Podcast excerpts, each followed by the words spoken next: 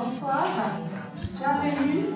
On est déjà à notre dernier temps du programme de conférence autour de l'exposition Tintoret, qui, je vous rappelle, si vous n'êtes pas allé encore la voir, est ouverte pendant encore 15 jours. Donc courez, courez, courez jusqu'au 1er juillet. Ce soir, pour nous parler du rapport de Tintoret à la sculpture, euh, nous sommes très heureux d'accueillir Guillaume Casgrain, qui est euh, professeur à l'université moderne, enfin professeur d'art moderne, pardon, à l'université euh, Grenoble-Alpes. C'est un grand spécialiste de Tintoret. Il a d'ailleurs écrit un très beau texte sur la jeunesse de Tintoret et son rapport aux différents noms dans le catalogue de l'exposition.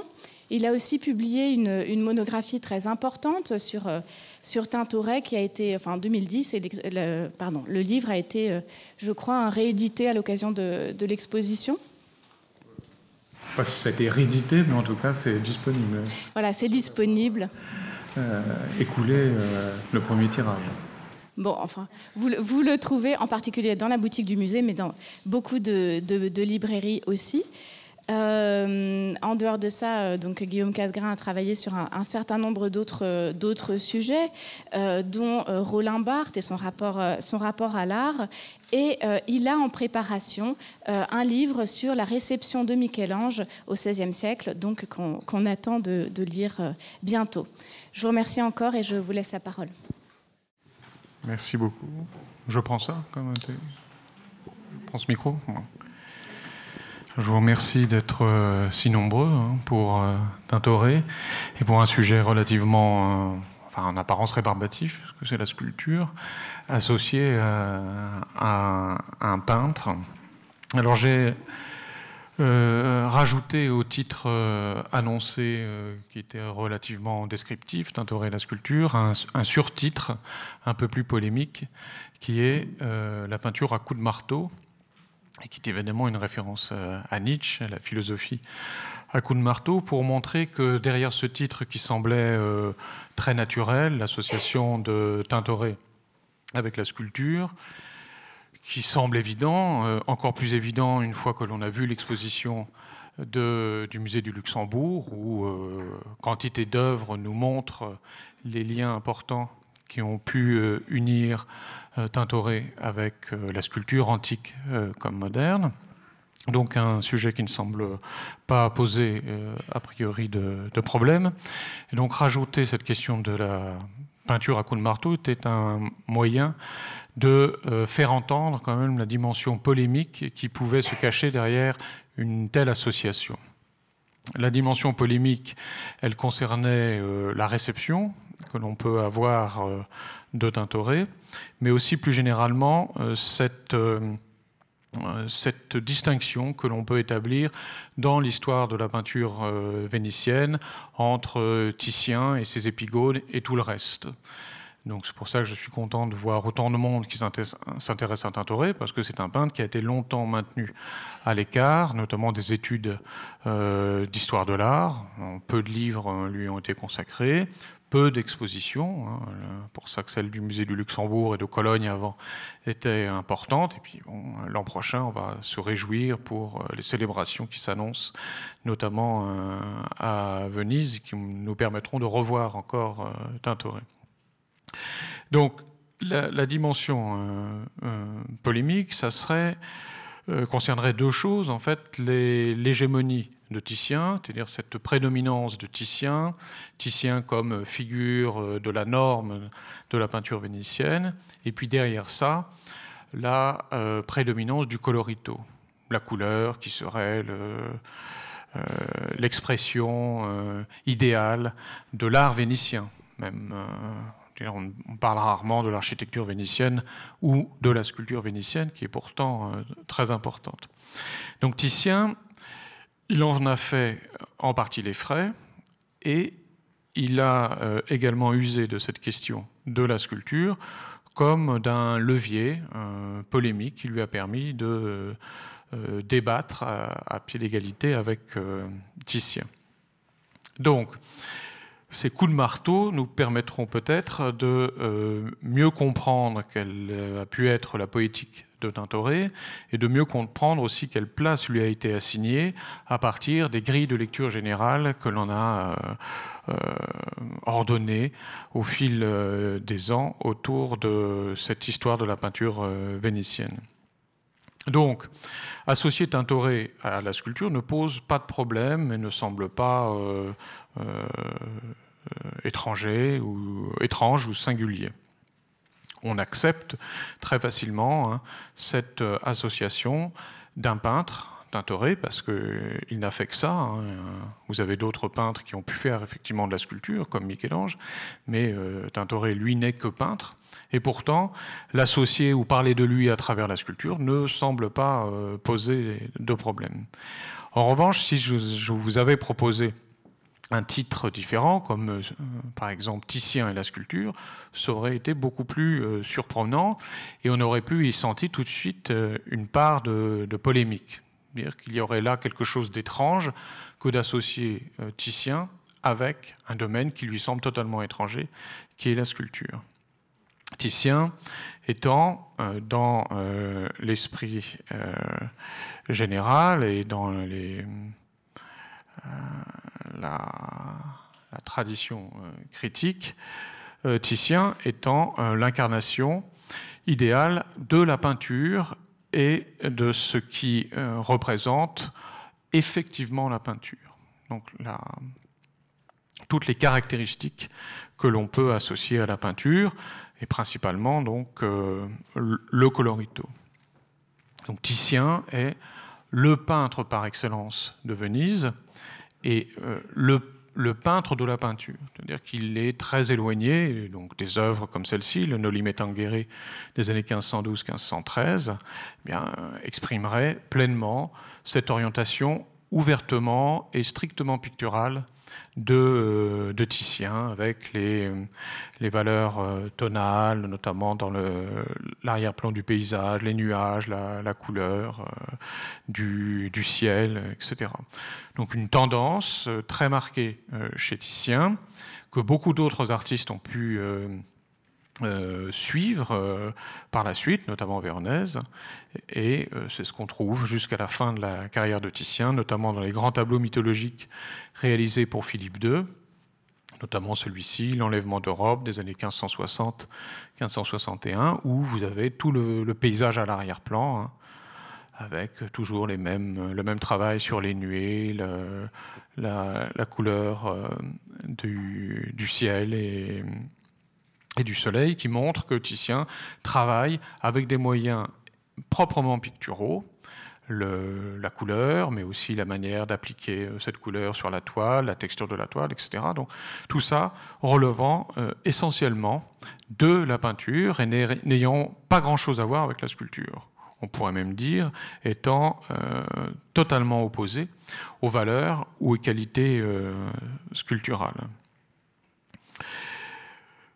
Donc, euh, fort de cet euh, héritage ou de cette tradition, longtemps valorisée par la littérature artistique vénitienne du XVIe siècle et reprise par la suite par les historiens de l'art contemporain, eh s'est imposée l'idée d'une peinture vénitienne qui tendait vers ce type de euh, recherche et qui donc s'opposait complètement à la sculpture. Et tous les artistes qui pouvaient euh, euh, s'éloigner de, cette norme et qui pouvaient faire valoir des euh, valeurs sculpturales dans la peinture, dans ce qu'on verra tout à l'heure avec Tintoret, notamment le relief, qui s'opposerait à tous ces effets de surface que Titien travaille avec le, le colorito, eh bien, tous ces effets qui ont à voir avec euh, la sculpture auront été euh, dénigrés par, euh, par la tradition.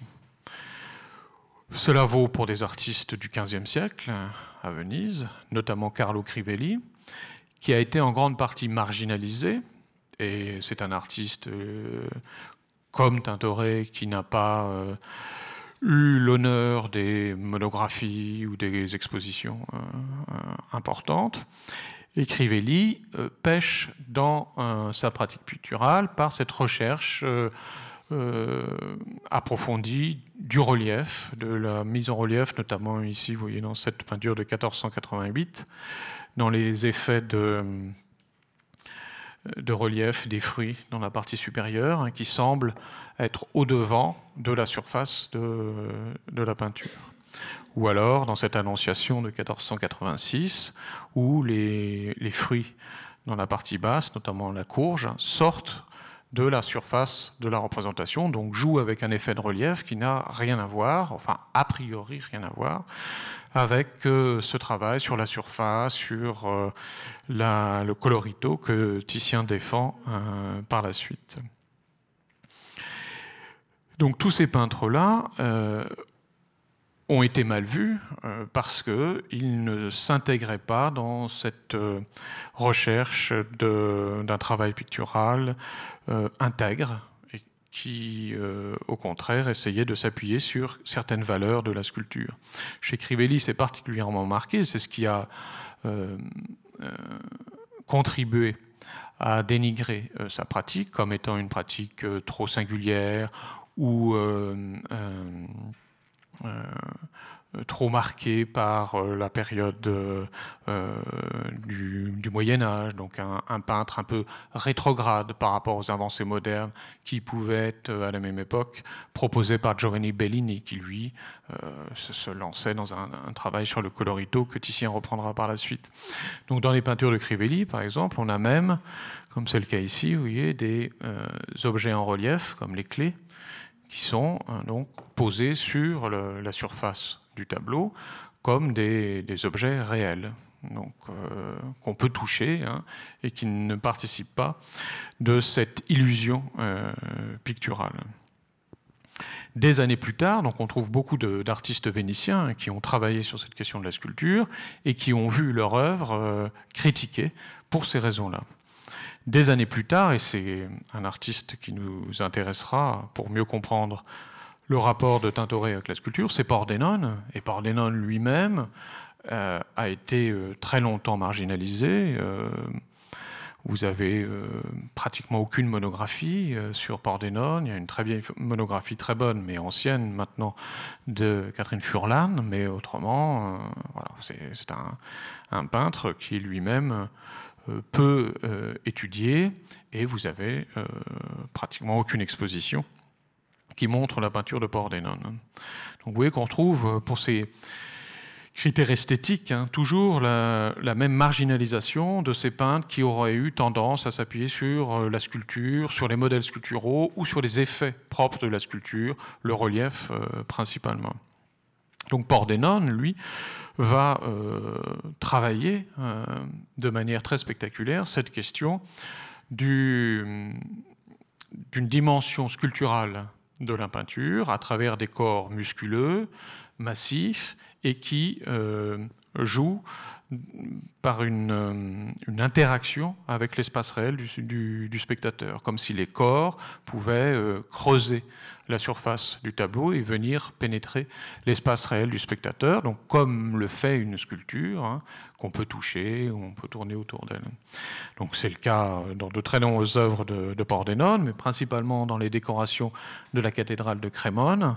Donc le détail que je vous montre là, le, le Christ mort se trouve ici, sous la grande crucifixion. Autant d'exemples que Tintoret connaissait, hein, qui l'ont beaucoup influencé. Donc, peinture des années 1520, 1521.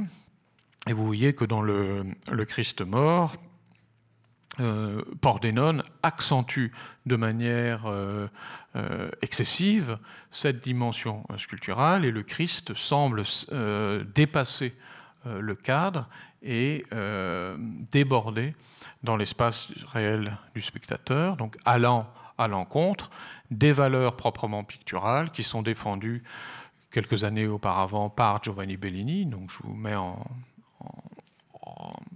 confrontation la Pala de San Giobbe réalisée par Giovanni Bellini et qui est une pala qui euh, fondatrice de ce développement du colorito vénitien que Titien euh, reprend par la suite. Donc Bellini euh, respecte l'intégrité de la, de la surface de la représentation, joue beaucoup sur les effets de la couleur, notamment par les tissus, la mosaïque, les reflets, etc.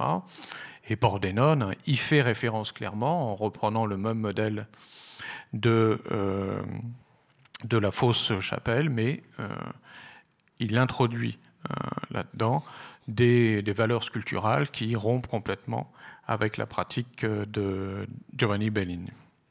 Donc cette question, je vous prends là deux exemples, hein, mais on pourrait en trouver beaucoup d'autres, hein. cette euh, question du rapport de la peinture à la sculpture euh, à, Venise n'est pas qu'une question euh, d'orientation esthétique qui concerne quelques artistes, mais c'est une question qui est ouvertement polémique ou problématique.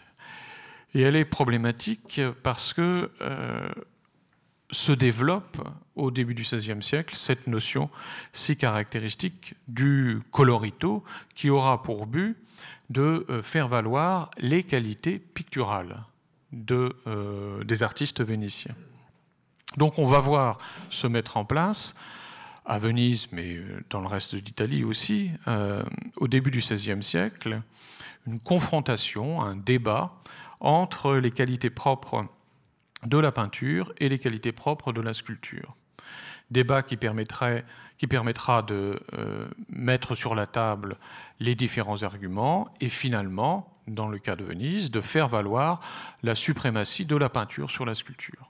Derrière tout ça, il y a évidemment la volonté de montrer que Venise n'est pas une école de, peinture secondaire par rapport à Rome et à Florence, et qu'elle entend au contraire valoriser des caractéristiques qui sont délaissées dans le reste de l'Italie. Donc ce conflit ou ce débat, on l'a appelé le paragone, c'est-à-dire la comparaison entre les, les deux arts. Ce paragone aura concerné aussi bien les euh, effets de ces différentes techniques, donc la peinture, les effets euh, principaux, ça sera euh, le travail sur la surface, la sensualité, l'érotisme, etc. Et la sculpture, au contraire, tout l'inverse, ça sera le relief, le dynamisme, la virilité. Donc le paragone entend mettre en avant ces différentes techniques qui sont propres à la sculpture et à la peinture, mais aussi de faire valoir, ce qui aura beaucoup d'importance dans la question du paragone, de faire euh, valoir la difficulté qu'il y a à obtenir ces différents effets. Puisque dans la suprématie qui sera donnée à la sculpture ou à la peinture, eh bien la question de la difficulté est centrale parce que euh, les uns diront que la sculpture nécessite une très grande technique, alors que la peinture est beaucoup plus facile, et les autres, les Vénitiens, diront exactement euh, l'inverse. Donc une face de ce débat, de ce paragone, est euh, technique, et elle concerne les créateurs, c'est-à-dire les peintres et les sculpteurs, et l'autre face de ce paragone concerne le spectateur, ce que lui perçoit, ce que lui ressent. Donc, dès le début du XVIe siècle, à travers cette question du paragone, qui prend forme aussi bien dans des traités esthétiques que dans les, peintures ou dans les sculptures, hein, quand je vous montrerai des, exemples tout à l'heure, à travers ce, paragone, eh bien, se euh, développent des euh, concepts des concepts qui permettent, de euh, défendre les différentes positions. Donc on va avoir euh, une conceptualisation du dessin, le disegno, qui va s'opposer au colorito. C'est à ce moment-là qu'on va commencer à élaborer cette notion du colorito. Associé au dessin et la sculpture, il y aura l'idée, et en face, avec la peinture et la couleur, il y aura l'essence, la sensualité. Du côté de la sculpture, vous aurez la perfection, l'achèvement, et du côté de la peinture, l'imperfection, l'inachèvement.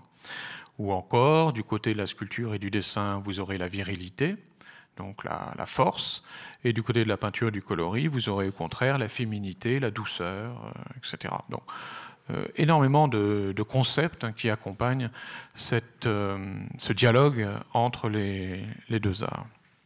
Donc ces débats du Paragone, qui est ne prend pas compte forcément des réalités euh, historiques. Hein. Michel Hockman l'a très bien montré. On dessine aussi à, Venise. Hein. Mais au-delà euh, de ces questions pratiques, il y a euh, la volonté, à travers le Paragone, d'établir une spécificité locale qui serait proprement vénitienne, et ainsi de pouvoir constituer un discours hiérarchique. Donc, il n'y a pas que la pratique du dessin, donc qui va euh, s'entendre avec la sculpture, même dans la pratique picturale, et c'est ce qui fait que Michel-Ange peut aussi bien peindre que sculpter, ça ne change rien à ses yeux. Pour lui, c'est la même recherche euh, d'une idée qui peut trouver à s'exprimer en peinture ou en sculpture.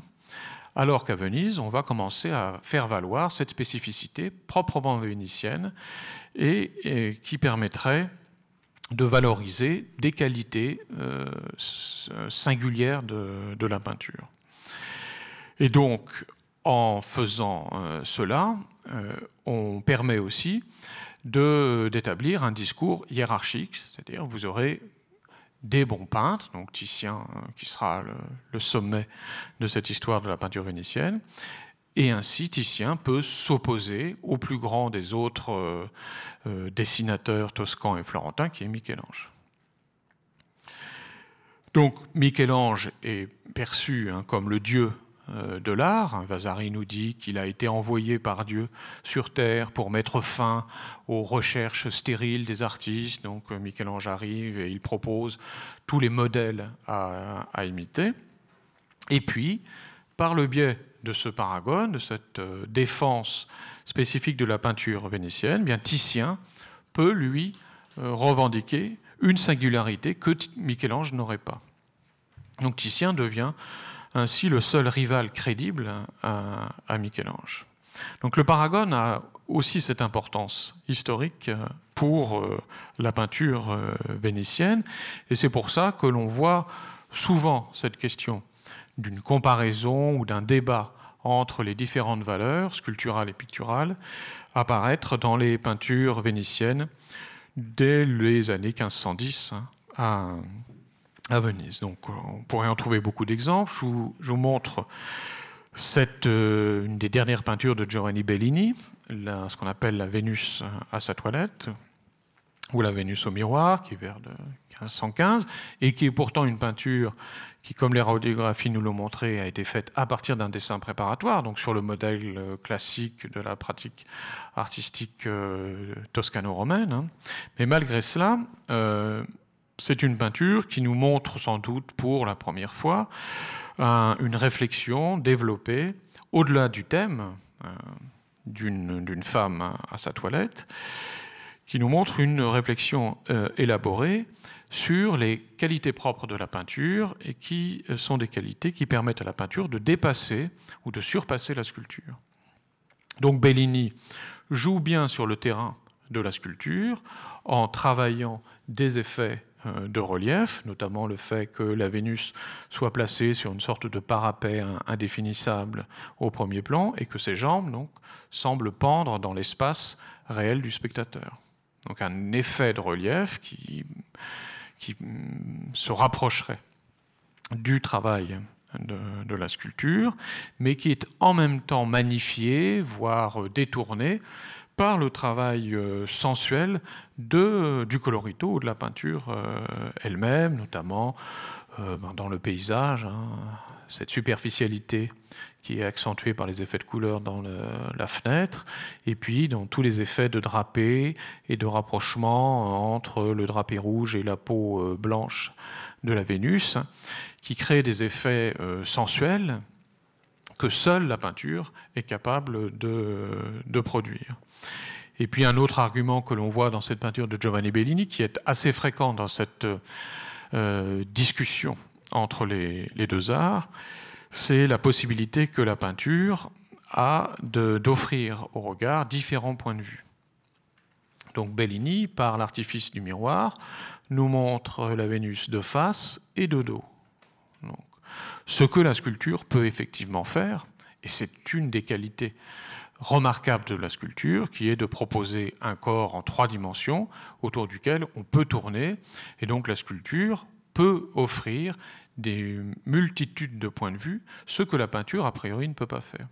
Donc Bellini renverse euh, cet argument, comme d'autres, hein, c'est une sorte de lieu commun hein, à l'époque, et Bellini montre que la peinture est non seulement capable de représenter elle-même différents points de vue, mais contrairement à la sculpture, elle offre ces points de vue sans que le spectateur ait besoin de bouger.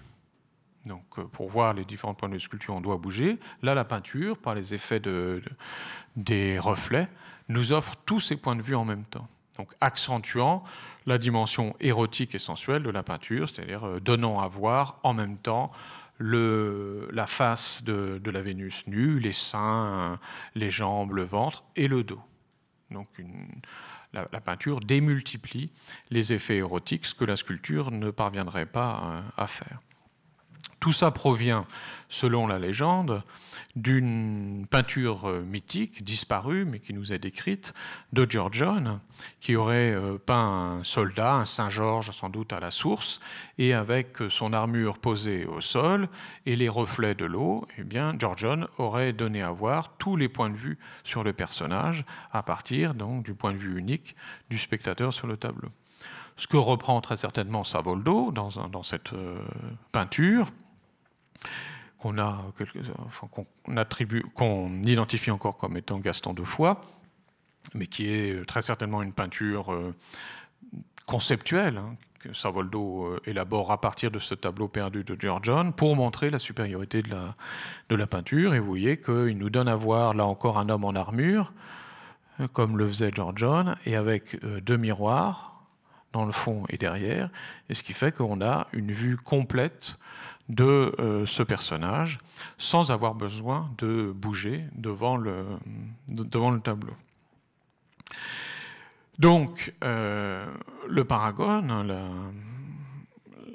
la, confrontation de la peinture avec les qualités de la sculpture va servir euh, à Venise à démontrer la supériorité de la peinture sous des aspects donc euh, très différents. Vous la, possibilité que la peinture a de montrer différents points de vue, mais aussi la, euh, technique euh, picturale qui crée des effets, notamment les effets de, lumière sur la, cuirasse, hein, qui alterne avec les effets soyeux de la manche de, de l'homme, donc montrer une multiplicité de sensations, ce que la sculpture, elle, ne serait pas euh, capable euh, de faire.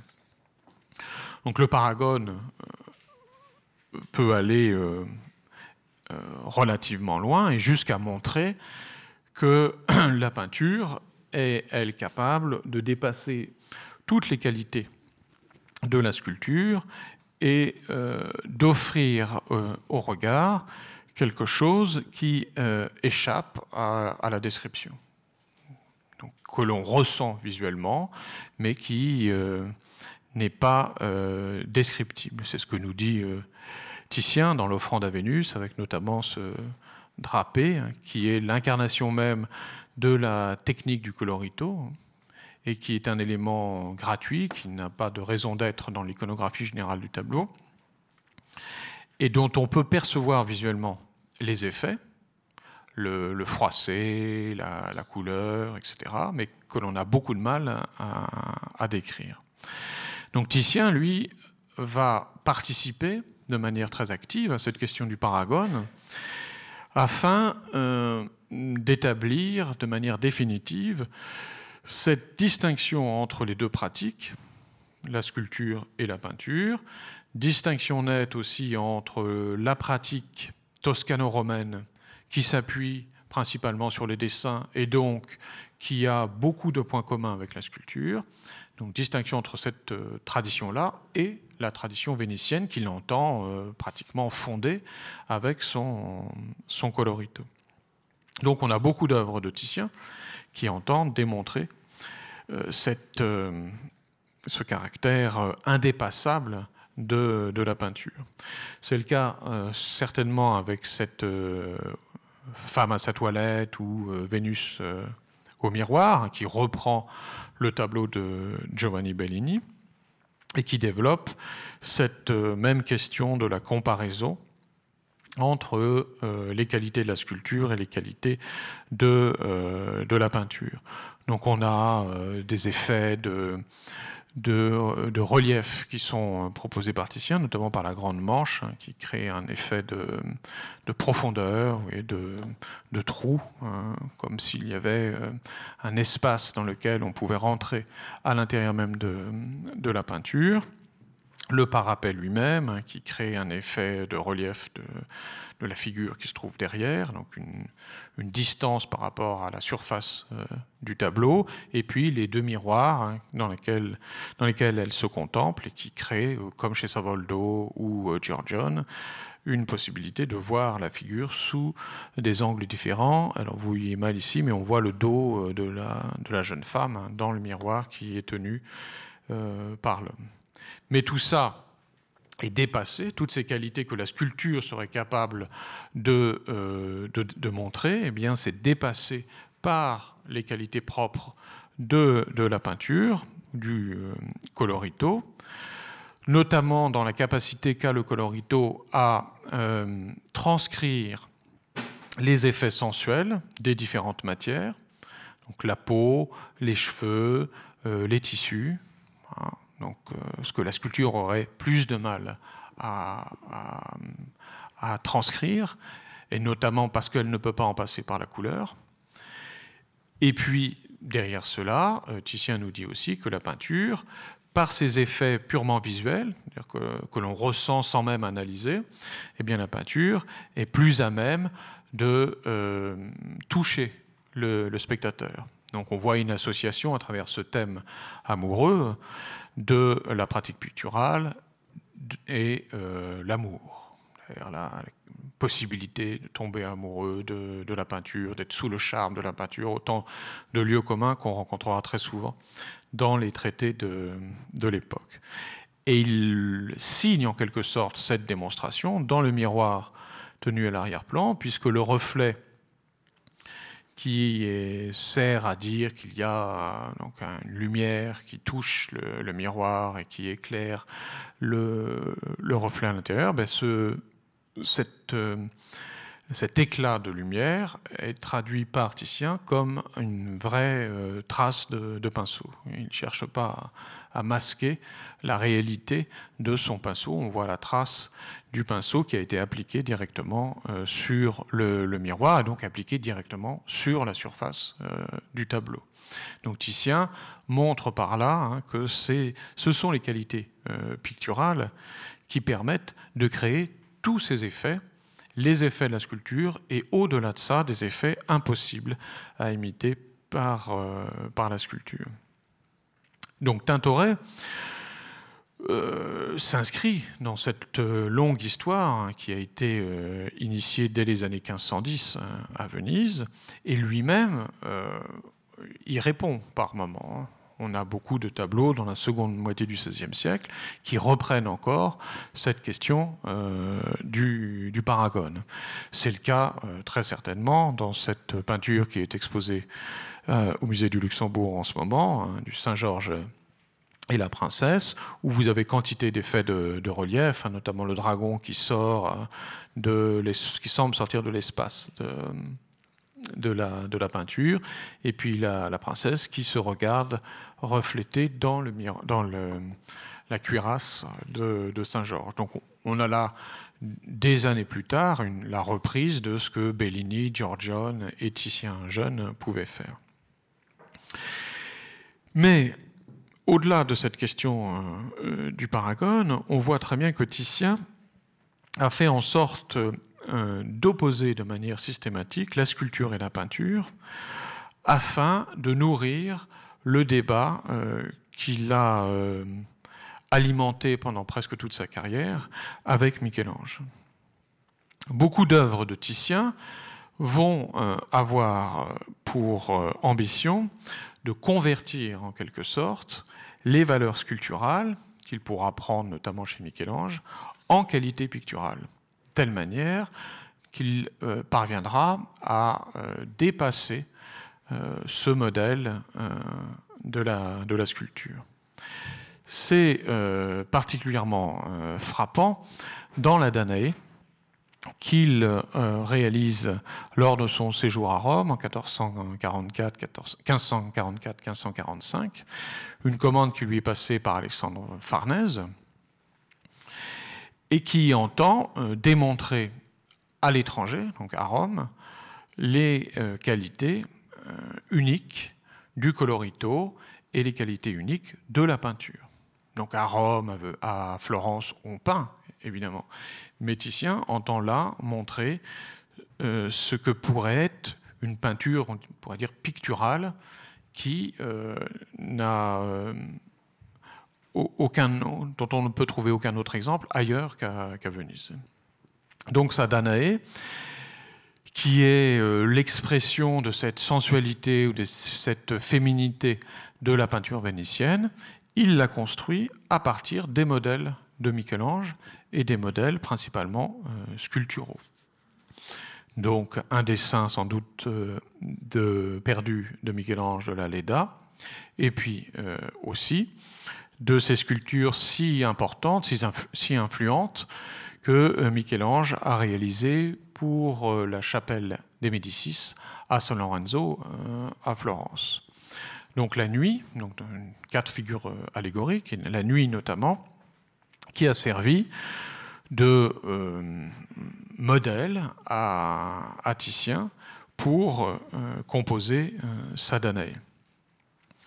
Donc dans cette, euh, dans cette peinture, Titien ne, fait pas, euh, ne rend pas simplement hommage à Michel-Ange, mais il entend bien le dépasser en renversant les valeurs euh, propres à l'art de Michel-Ange, donc qui sont ordonnées par le dessin et donc par la sculpture, et il entend faire de ce modèle sculptural de la nuit un exemple parfait de la, de la peinture. Donc il transforme une sculpture en peinture et il transforme toutes les qualités reconnues depuis longtemps de la sculpture de Michel-Ange en des qualités proprement euh, picturales.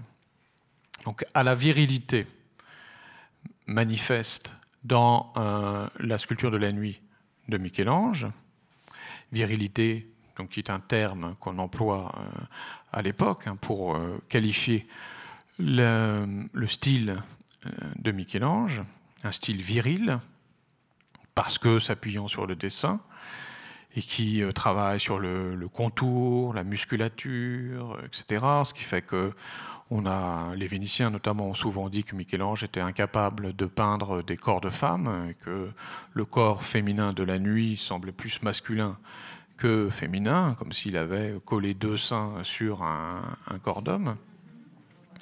Donc, euh, Titien, euh, à partir de cette sculpture et des valeurs euh, propres à Michel-Ange, eh bien, propose exactement l'inverse. C'est-à-dire un corps féminin totalement sensuel, parce que sans contour, un effet créé par le colorito, des ombres sur la limite du corps de, de qui fait qu'on euh, ne sait pas où son corps euh, se finit, alors que chez, chez Michel-Ange, eh c'est euh, circonscrit par la ligne du dessin et donc évidemment par la, sculpture. Un corps qui est plus mou hein, que dans le, corps musclé de, de la nuit et un corps qui euh, manifeste aussi la sensualité propre de la peinture qui est créée par le, colorito. Donc on retrouve encore hein, tous ces effets qui peuvent maintenant nous laisser un peu euh, de marbre, c'est le cas de le dire, mais euh, qui à l'époque avait beaucoup d'importance, notamment, vous voyez, c'est ce jeu sur le pied qui est à la limite entre euh, le drap blanc et la, couverture sombre, les mains dans, dans le drap, et puis cette, ce passage extrêmement érotique entre le, le blanc et le blanc du, de l'oreiller et l'incarnat de la peau de Danaé, puis ses cheveux, et qui permet aussi un, changement progressif de texture, hein. le, drap, la peau et, les cheveux. Donc ça concerne aussi bien les textures que, les couleurs. Donc autant de, de qualités que la sculpture ne pourrait pas euh, rendre. Donc Titien eh bien, va, euh, à travers cette peinture, qui est une peinture manifeste, va euh, transformer, métamorphoser les qualités de la sculpture de, Michel-Ange en qualité picturale, afin de démontrer, selon lui, hein, la supériorité de la peinture et la supériorité, évidemment, de, de Titien. Michel-Ange euh, n'était pas en reste, hein, parce qu'il a vu cette peinture et euh, a loué les qualités de la, couleur de Titien, mais a regretté que Titien ne sache pas dessiner. Euh, Tintoret, donc, était évidemment au courant de, de, cet usage polémique qu'a pu faire Titien de la sculpture, et lui a très fréquemment, on aura l'occasion de, le revoir, mais contrairement à Titien, il n'a pas cherché à s'accaparer les modèles sculpturaux, notamment les modèles de Michel-Ange, pour les, transformer en, peinture. Mais dès qu'il utilise Michel-Ange, c'est euh, presque systématiquement pour en garder les qualités sculpturales. Donc, on voit une, vraie distinction entre les deux. Et c'est particulièrement vrai dans une des premières hum, œuvre publique de, Tintoret, la, décoration à fresque de la façade du, Palazzo Gussoni, dont vous voyez malheureusement les restes qui s'effacent jour après jour. Hein. C'est un des palais sur le, Grand Canal, hein, dont il est resté des gravures. Et vous voyez que les gravures euh, euh, montrent que Tintoret euh, a réutilisé à la lettre, hein, littéralement, les modèles euh, sculpturaux de, de Michel-Ange et qu'il n'a pas cherché, comme le pouvait le faire Titien, à les transformer pour euh, magnifier la, peinture. Donc c'est deux positions très, euh, différentes hein, que l'on voit entre Titien et, et Tintoret. Autre différence qui montre bien la dimension conflictuel et euh, complexe de ce rapport des peintres vénitiens avec la sculpture, et même de ce rapport compliqué que Titien pouvait avoir avec la sculpture, quoi qu'il en dise, et quoi qu'il en ait montré, puisque euh, il y a euh, dans le travail pictural de Titien une sorte d'obsession de la sculpture, et qui est une obsession beaucoup plus présente, tout compte fait, que chez Tintoret. Il y a, euh, notamment dans la peinture de Titien, beaucoup plus de sculptures représentées que dans la peinture de Tintoret. La liste euh, serait très longue, hein, je vous donne quelques exemples, mais très fréquemment, Titien représente dans ses œuvres des sculptures. Donc c'est le cas euh, dès ses premières fresques à Padoue, à la Scuoletta del Santo, où vous avez le, à l'arrière-plan hein, une sculpture antique d'un empereur et qui provient euh, certainement de ce, bas-relief, hein, puisque oui, la même euh, figure, bas-relief que Titien euh, connaissait ou encore dans le couronnement d'épines, où il y a un buste d'empereur euh, à l'arrière-plan. Bon, vous avez comme ça quantité d'exemples, c'est très varié, puisque vous pouvez avoir des sculptures en pied, des bustes, des bas-reliefs, comme dans cette œuvre votive de Jacopo Pezzaro présentée à Saint-Pierre. Vous voyez que le, trône de Saint-Pierre est un bas-relief euh, à l'antique. Dans la célèbre Amour sacré, Amour profane, bien vous avez encore un sarcophage antique avec euh, un un bas-relief, donc énormément de sculptures représentées, peintes par euh, Titien, et aussi euh, beaucoup d'œuvres euh, connues, comme le Laocoon notamment, qui sont reprises et transformées par Titien, là dans le polyptyque à Veroldi, avec le Saint-Sébastien, à droite, ici, qui est une reprise du, de ce Laocoon, ou encore dans le Bacchus et Ariane pour Alfonso d'Est. Dans cette figure-ci, euh, c'est encore une citation euh, du, du Laocoon. Et c'est une, donc une telle obsession chez Titien que bien, on le voit encore apparaître dans sa dernière toile, la Pietà, une œuvre qu'il destinait à sa chapelle funéraire, où vous avez encore représenté de part et d'autre deux grandes sculptures, et qui montrent que Titien aura été euh, préoccupé par cette question de la sculpture et qu'il ne l'aura jamais totalement réglée. Et c'est ce qui fait que le travail de Tintoret avec la sculpture lui posera sans doute autant de, de problèmes. Et il ira même jusqu'à signer la plupart de ses tableaux comme euh, euh, sous la forme de, gravure. C'est-à-dire qu'il grave son nom sur la pierre. C'est le cas dans le couronnement d'épines, où Titianus euh, semble gravé, sculpté dans la pierre, ou alors dans le, fût de la colonne sur laquelle Saint-Sébastien fait reposer son pied. Donc c'est très fréquent aussi de voir et de constater que Titien sculpte ses signatures. Donc, la question n'est pas euh, aussi simple qu'il puisse y paraître, euh, même chez Titien. Et donc, la question du rapport de Tintoret à la sculpture est liée à cette situation historique, est liée à ces longs débats menés depuis le début du XVIe siècle sur la Paragone, et est aussi fortement liée à cette gêne que Titien euh, entretient non seulement avec Michel-Ange, mais plus généralement avec la question de la sculpture et de toutes les valeurs qui euh, accompagnent euh, la, sculpture.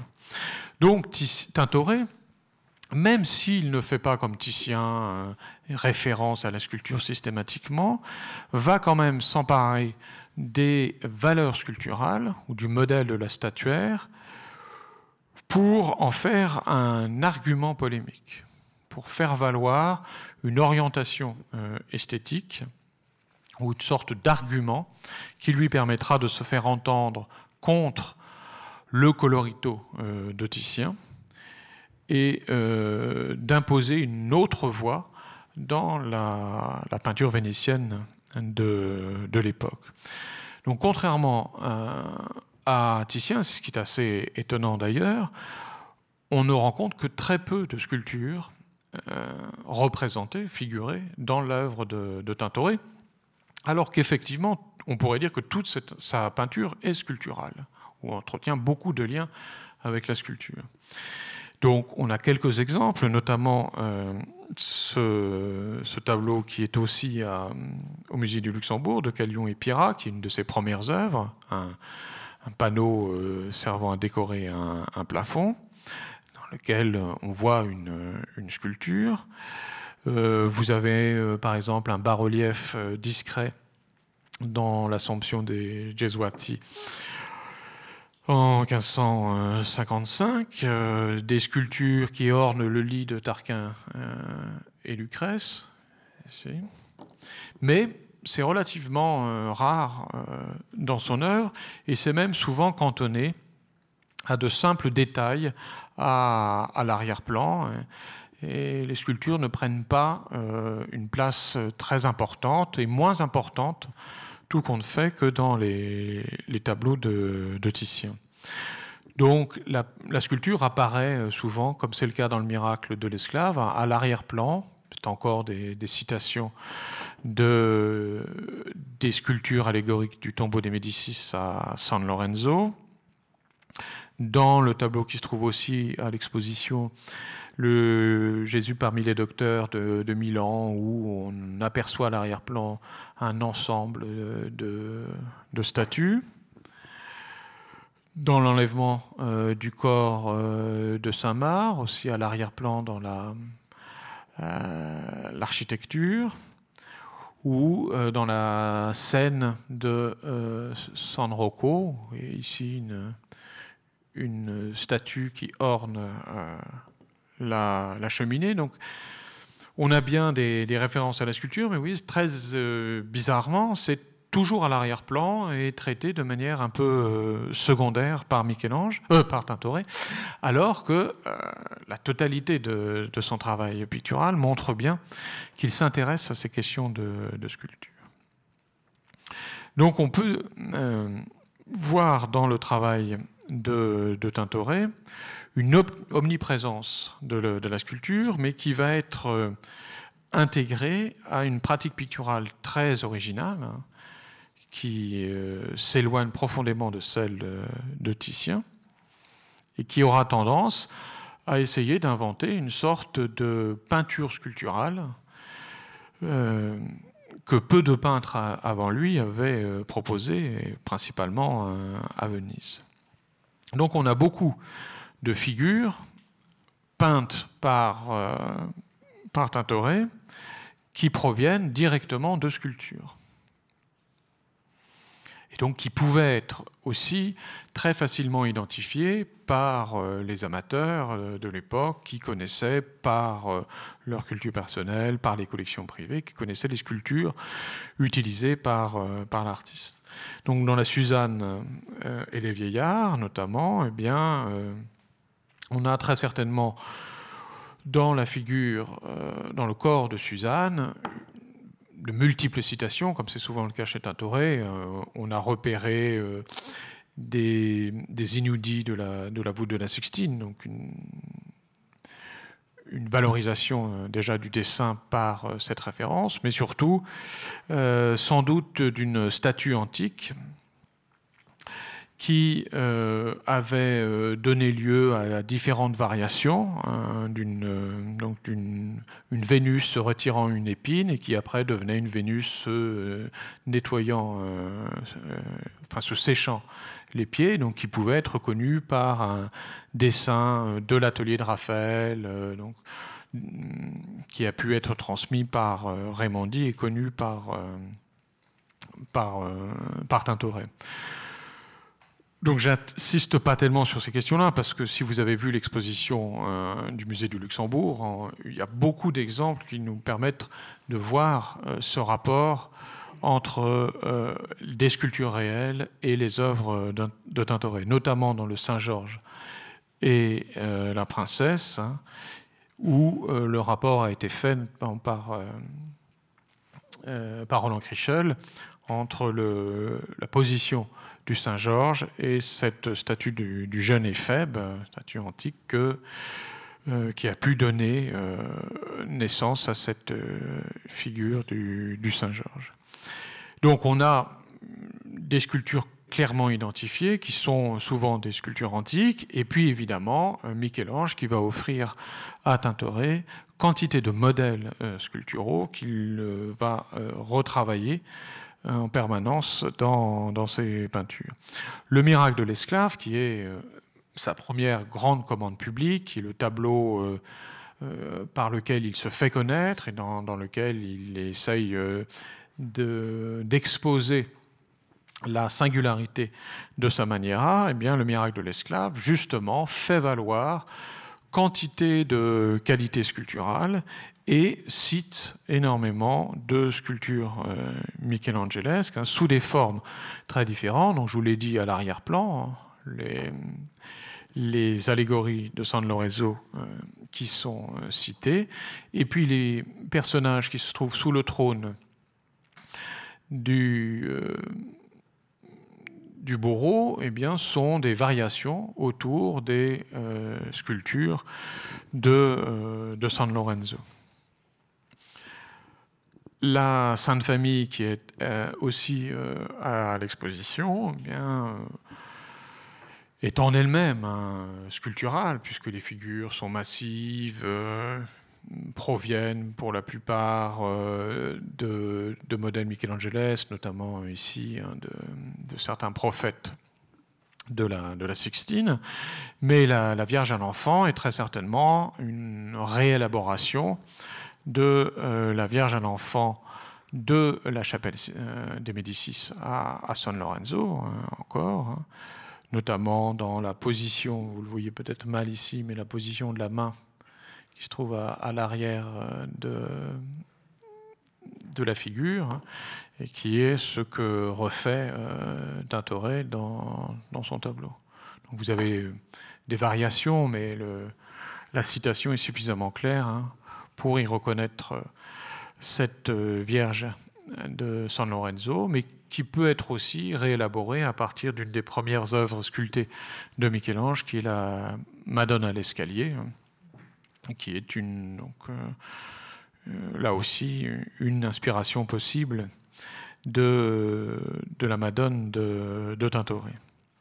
Donc cette fréquence de la statuaire, de la sculpture dans la peinture de, de Tintoret, provient euh, naturellement d'une pratique ou d'une éducation qui est relativement fréquente à Venise et qui n'est pas propre euh, à, Tintoret et qui veut que les artistes s'exercent à travers le dessin et la copie de, sculptures.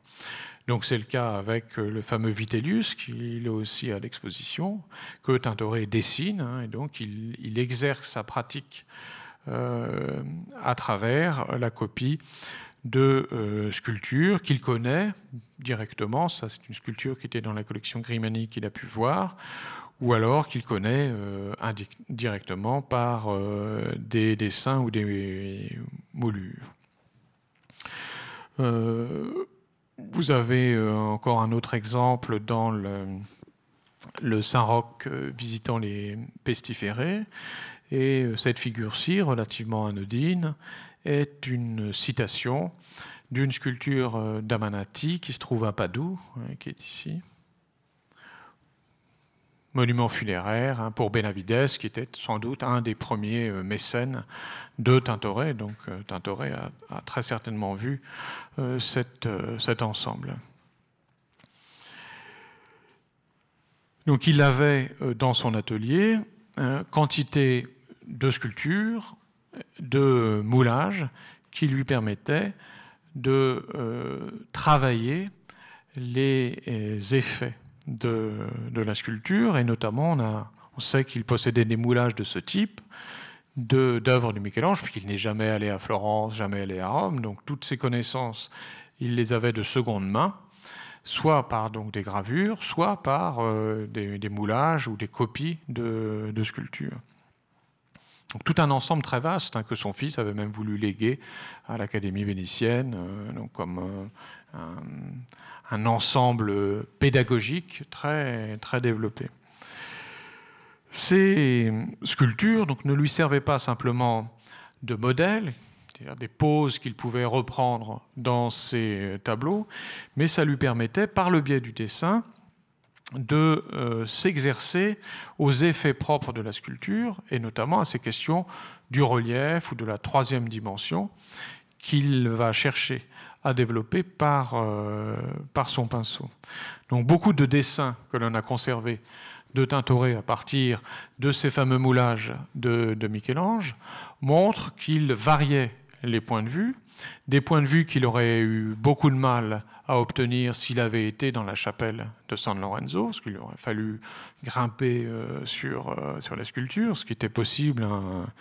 On a des dessins de l'époque qui montrent que la chapelle de San Lorenzo est devenue une académie à, elle seule, parce que vous aviez l'architecture, la sculpture, donc vous avez tout Michel-Ange en, en résumé. Hein.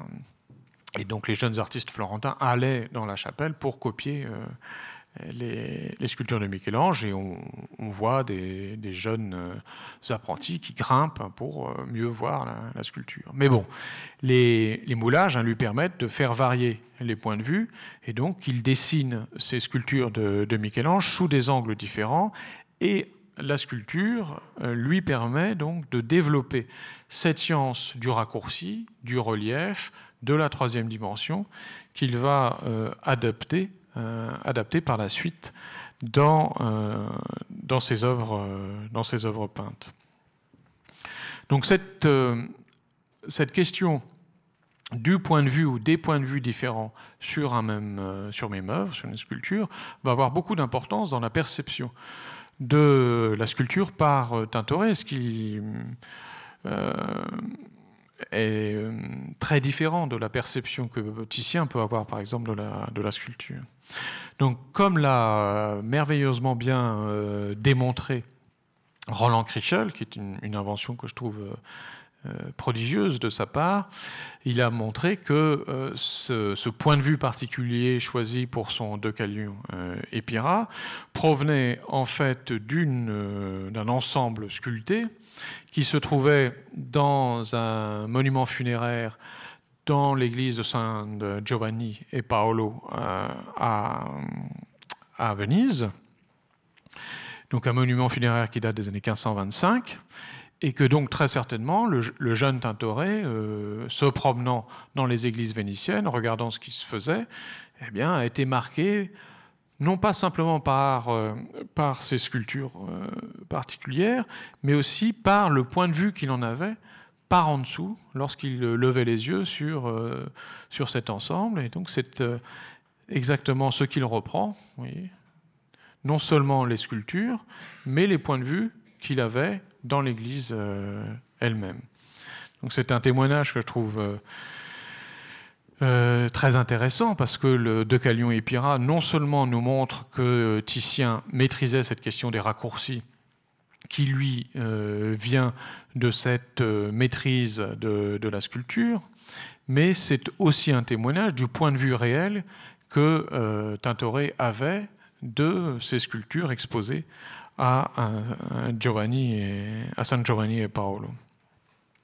Donc, euh, Tintoret va euh, exploiter euh, ces effets qui sont propres à la sculpture, mais qui sont propres aussi aux conditions d'exposition des sculptures, c'est-à-dire aux effets de raccourci possibles que l'on peut avoir sur une sculpture et qui provient de ces trois dimensions de la sculpture, ce qui est impossible à, avoir en peinture. Si vous avez euh, regardé de loin ou de biais une peinture, euh, les personnages ne, vont pas prendre une autre dimension.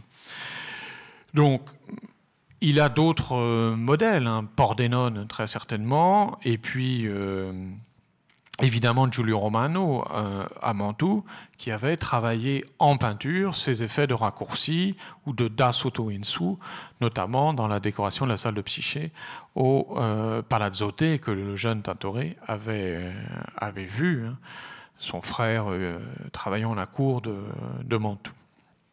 Donc, la sculpture ne va pas simplement lui servir comme modèle, c'est-à-dire, euh, il va réexploiter des sculptures antiques dans ses œuvres, ou il va citer des œuvres de Michel-Ange, mais il va euh, utiliser les effets propres de la sculpture dans sa, dans sa peinture pour arriver à créer une sorte de peinture en trois dimensions.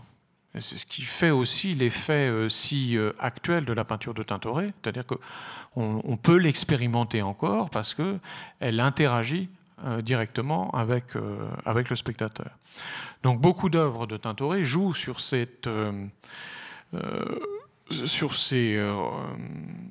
mise en relief de la surface picturale.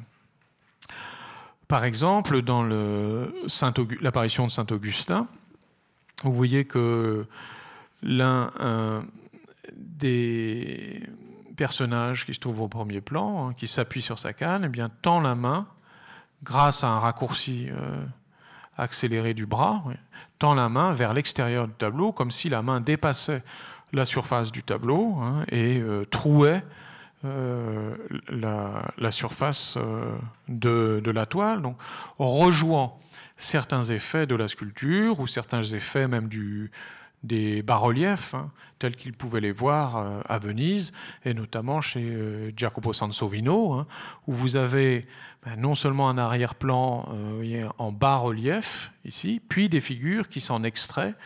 Ça, c'est les miracles de voyez Samar qui apparaît, donc qui, sort par un relief accentué, qui sort de cette surface sculpturale ce que Michel-Ange avait lui-même euh, montré euh, bien, bien avant, notamment dans sa première euh, œuvre de jeunesse avec le combat des centaures et des lapites, hein, qui est vu de face relativement plat, mais vu de biais qui, qui, se, qui se développe en, en, relief et qui est une recherche très, très importante hein, pour Michel-Ange et que Tintoret a très certainement compris et qu'il a d'autant mieux compris que euh, cette recherche chez Michel-Ange visait aussi la question de la surface et donc visait sans doute la question de la picturalité, du plan.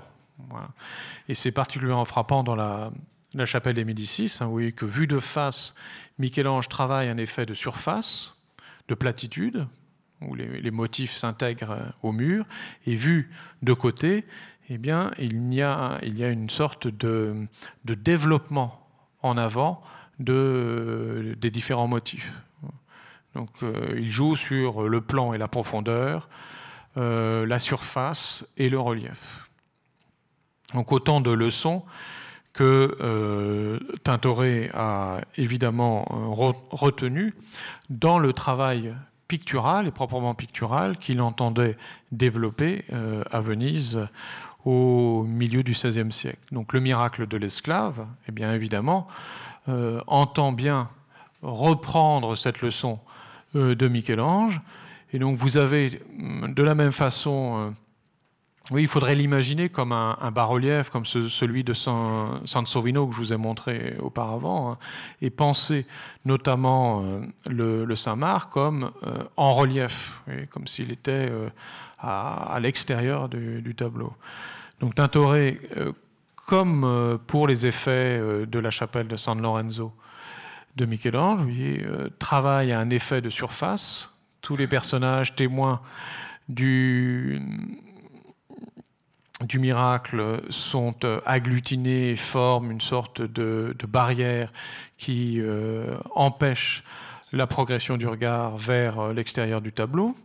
De même ici, vous voyez, vous avez une perspective qui est marquée au sol par euh, des lignes de fuite qui sont euh, immédiatement euh, arrêtées par le corps de l'esclave martyrisé. Donc vous avez un effet de surface, vous de sorte de redressement de la composition qui joue sur la surface picturale et en même temps des effets de relief, notamment par la figure de, de Saint-Marc hein, qui semble rentrer dans la toile depuis l'extérieur, parce que vous voyez qu'il est, euh, il n'est pas encore totalement sous la pergola et qu'il euh, a son pied qui semble euh, dépasser du cadre, parce qu'il y en a un qui est derrière le cadre et l'autre qui serait devant. Donc il troue en quelque sorte la, surface de la toile, et c'est un, effet sculptural ou un, effet de relief qui vient euh, dynamiser l'effet de surface de, euh, la peinture, ou cet effet euh, auquel on, s'attend. Donc Tintoret jouera très souvent sur ces, cette contradiction interne qui créera un dynamisme à, sa peinture. C'est le cas dans l'apparition de la croix, un tableau des années 1556, où la croix elle-même eh semble trouer l'espace de la représentation et apporter un effet de, de, relief ou de troisième dimension à, l'intérieur du tableau, alors même que le, fond de la peinture est tout en surface, puisque c'est euh, un, paysage de nuages qui euh, a été représenté par, euh, par. Ou encore dans ce, Saint Jérôme, qui est en lui-même euh, Michelangeles, très massif, musclé, et dont le pied semble sortir de la surface de la toile, et donc accentuer encore un peu plus l'effet de statuaire ou euh, de ronde bosse que euh, Tintoret cherche dans sa peinture qui est une recherche très originale, complexe, hein, pas facile à, comprendre au premier regard, mais qui aura beaucoup d'influence sur la peinture postérieure, et notamment chez, Caravage. Caravage, euh, là c'est la première version perdue du tableau d'hôtel de, de la chapelle Contarelli à Saint-Louis-des-Français, où vous retrouvez exactement ces mêmes effets. Vous voyez le, pied de. Ah, de Saint Matthieu qui sort de, qui semble sortir de, de la toile. Et Caravage a évidemment euh, regardé très attentivement la, peinture de, de Tintoret. Ce relief, cette question du relief, peut même être euh, travaillée de façon très ponctuelle. Vous avez dans le Tarquin et Lucrèce, par exemple, la, sculpture qui semble s'effondrer dans l'espace réel du spectateur, mais vous avez de manière encore plus ponctuelle dans les perles qui tombent du cou de, de Lucrèce, son collier qui a été arraché, eh bien les perles sont peintes de manière euh, presque sculpturale. Vous cette, euh, cette perle-là, notamment, qui est comme en relief, c'est-à-dire euh, Tintoret rajoute de la peinture pour créer un relief, la perle qu'on pourrait toucher comme si la, perle sortait de, de, l'espace ou de la surface de, de la peinture. Très proche toute proportion gardée, mais très proche des effets de, du cinéma en relief que, que l'on connaît maintenant. Oui, que une surface qui tout d'un coup prend euh, de la profondeur par un, effet euh, particulier.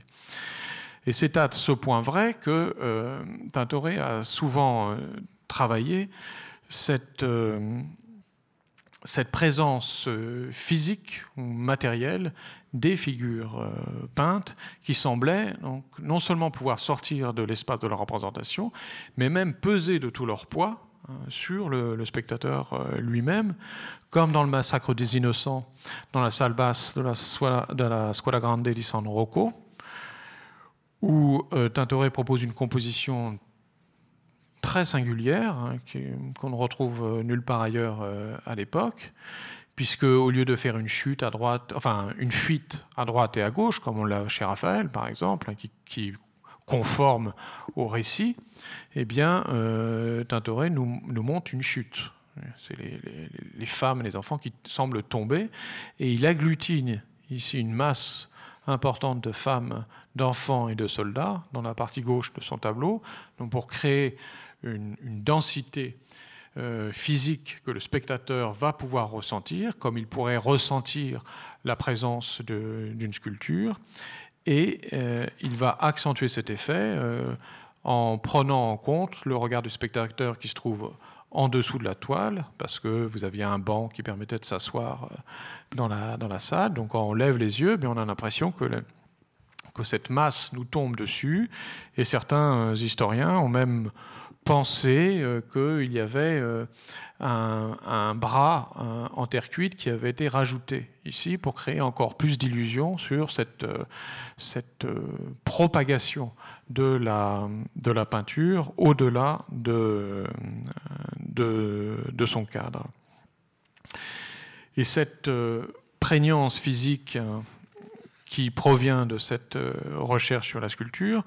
Vous pouvez aussi en faire euh, euh, l'expérience dans le tableau de Jésus parmi les docteurs, puisque au-delà de la simple présence à l'arrière-plan de cet ensemble de statuaires, vous avez aussi ces grandes figures massives au premier plan, qui sont notamment celles-ci sans doute des citations de Michel-Ange, hein, notamment des prophètes de la Sixtine, mais cette grande figure féminine qui, qui jure par, euh, par sa taille, par sa massivité, qui ne s'intègre pas euh, complètement aux proportions des autres figures, eh peut, être euh, un effet volontaire de la part de Tintoret pour l'inclure à la taille réelle des spectateurs. Oui, j'ai pris cette photo dans le, musée, oui, comme si elle s'adaptait vraiment, elle, à la taille réelle du spectateur et qu'elle était un moyen de s'intégrer progressivement à, à, la toile un effet qui est aussi euh, cinématographique. Hein, où vous avez dans les lorsqu'on on entend euh, intégrer le spectateur dans le, récit filmique, eh on met au premier plan une figure vue de dos, euh, imposante, qui est une sorte de, répétition de notre propre corps hein, à l'intérieur de la toile. Donc c'est une ambition un peu folle hein, de la part de Tintoret, puisque certaines de ses intuitions n'ont n'ont pris vraiment un corps que avec le cinéma. C'est pour ça que les, cinéastes ont, tant aimé euh, euh, Tintoret.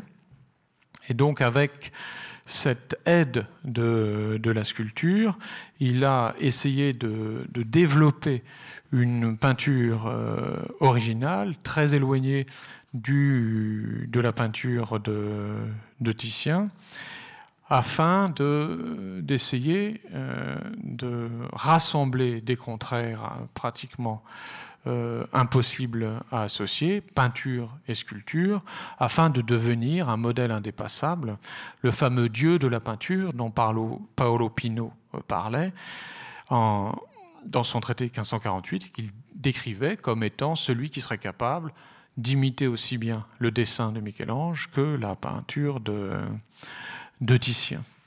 Donc la sculpture, pour Tintoret, et tous les effets qui l'accompagne, aura sans doute été un moyen d'imaginer une sorte de peinture idéale, une peinture sculptée qui lui permettrait de s'imposer comme le maître incontestable de la peinture vénitienne.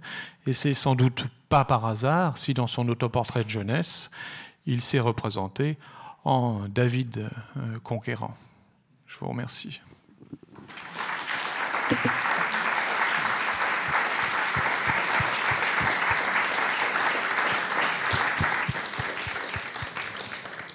Alors, on a, merci beaucoup. On a le temps peut-être pour quelques questions. Si vous voulez bien, par contre, prendre le micro pour euh, ceux qui voudraient les poser.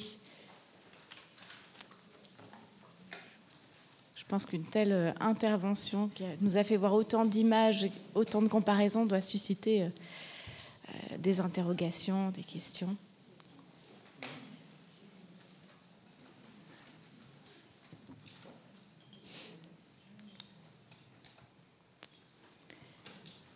Bon, moi j'en aurais une.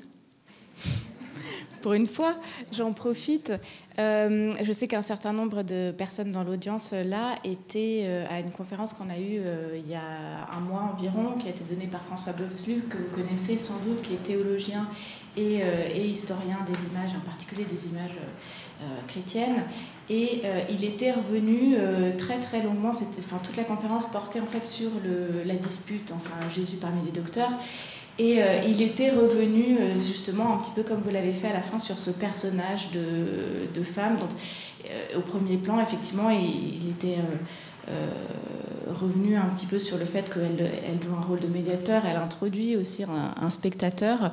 Est-ce que vous avez, vous, une, opinion peut-être sur, d'un point de vue plus, plus symbolique sur cette, sur cette figure, au-delà de, de l'aspect plastique? Souvent que c'est la Vierge qui, qui, accompagne son fils euh, dans le, débat avec les, les docteurs. Euh, ça, oui, ça me semble juste, mais comme souvent euh, chez Tintoret, je pense que c'est une figure qui est ambiguë. il ne lui donne pas tous les attributs iconographiques qui permettent avec certitude de dire qui elle est, parce que tout le reste de la composition joue là-dessus. Euh, même, même, Jésus, perdu au fond, euh, n'est pas clairement identifiable. Euh, donc vous avez toute cette brochette de, visage qui, va à l'encontre de cette recherche d'une identification des, personnalités. Donc moi je pense que c'est la Vierge, mais c'est aussi une figure médiatrice. Donc euh, ça s'accorde avec le rôle euh, virginal. Merci. Est-ce qu'il a délibérément, est-ce qu'il a délibérément euh, un peu pas abandonné, mais peu insisté sur la couleur? Alors parlez un peu plus fort parce que je suis sourd. Ah bon. Est-ce qu'il a délibérément pas abandonné, mais un peu mis de côté la couleur? Bien, est-ce qu'il aurait pu créer, euh, disons, insister plus sur les couleurs pour euh, arriver à, à, créer comme Titien des couleurs qui sont parfaitement euh, harmonieuses Ou bien est-ce que c'était impossible étant donné son parti pris? Là, les couleurs sont très très mauvaises, hein, parce qu'en plus, ça a été restauré. Alors, on oui. Il y, y, a tout un travail sur la couleur. Hein. Alors, ça serait une autre conférence, mais le colorito, ce qu'on désigne comme étant la pratique picturale vénitienne, euh, c'est extrêmement euh, varié. Hein. Même le colorito titien change au cours du temps. Donc, vous avez aussi un colorito qui est spécifique à, Tintoret, donc il exploite aussi très fréquemment conjointement à, ces effets de, sculpture hein, et des effets de, de, peinture qui sont proprement picturales. Ce que Boschini appellera le pittoresco, c'est-à-dire quelque chose qui est du pictural. Les, tracés de, de, son pinceau, les coulures qui m'ont beaucoup intéressé, euh, voilà. Donc qui n'ont rien à voir avec la sculpture. Hein.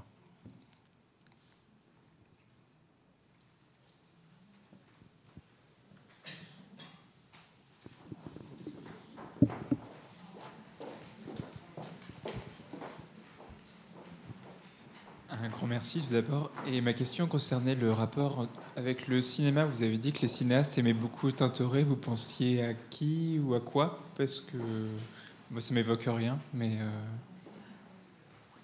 J'ai pas entendu. Vous avez dit que les cinéastes goûtaient beaucoup Tintoret et euh, ça m'évoque rien. Donc, est-ce que vous pouvez développer un peu ce goût des cinéastes pour Tintoret? Bah, il l'aimait pour ces questions de, troisième dimension, je pense, mais aussi pour, le, pour cette science de la, de la mise en scène, mmh. du mouvement. C'est très dynamique chez Tintoret, les, les, figures rentrent, courent, tombent. Euh, donc, euh, je pense que les cinéastes ont été euh, intéressés à cause de ça. Eisenstein s'intéresse beaucoup, enfin, aime beaucoup Tintoret pour ça, pour ces questions de, de d'action, de, de, dynamisme. D'autres noms éventuellement Pardon? Euh, Vous avez d'autres noms? Euh, euh, D'autres cinéastes qui ont dit clairement qu'ils aimaient Tintoret, je n'ai pas en tête, mais je pense que c'est assez facile à, retrouver. Hein. Très bien. Merci beaucoup. Les, les gens qui s'intéressent au cinéma aiment généralement Tintoret. Voilà. Merci beaucoup.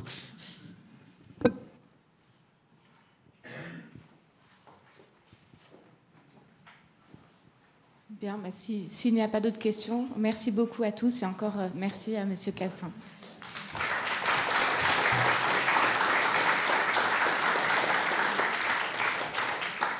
Voilà, et j'en profite pour annoncer tout de même la prochaine exposition du Musée du Luxembourg qui ouvrira le 12 septembre prochain et qui sera consacrée à Alphonse Mucha, le, le peintre et illustrateur affichiste tchèque. Merci.